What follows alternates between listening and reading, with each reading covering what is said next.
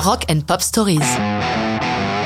Slade, Merry Christmas Everybody, 1973.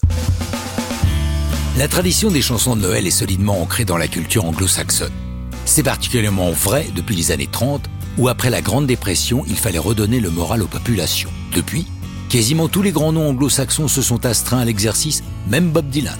Presley est le recordman du genre, son Christmas album paru en 57 a dépassé les 10 millions d'exemplaires.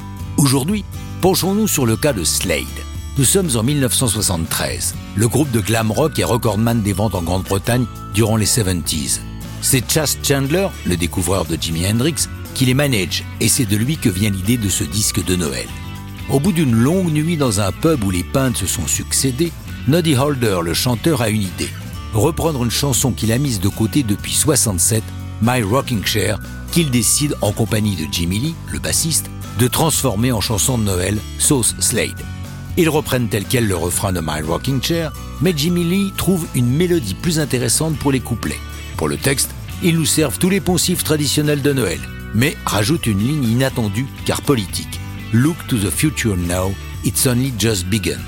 Politique? Eh oui, car ils font là allusion aux nombreuses grèves qui rythment le quotidien des Britanniques, des mineurs aux fossoyeurs, et qui aboutiront un an plus tard à l'élection de Margaret Thatcher. La chanson est enregistrée en plein été au studio Record Plant de New York. Problème, le groupe veut de l'écho sur les voix, ce qui n'est pas disponible dans ce studio pourtant prestigieux. La solution Chanter sur les escaliers qui dominent le hall de l'immeuble où le studio est situé. Ils font ça à midi, alors que les businessmen se croisent dans le hall. Imaginez la tête de ces personnes découvrant ces Anglais bizarrement attifés chantant Noël sur les escaliers au mois de juillet. Vu la popularité de Slade, avant sa parution le 15 décembre 73, un demi-million d'exemplaires de Merry Christmas Everybody est précommandé. Pour la sixième fois de leur carrière, leur chanson est propulsée numéro un des charts britanniques le jour de sa sortie. La chanson dépasse le million d'exemplaires et vient se ranger dans la catégorie classique de Noël.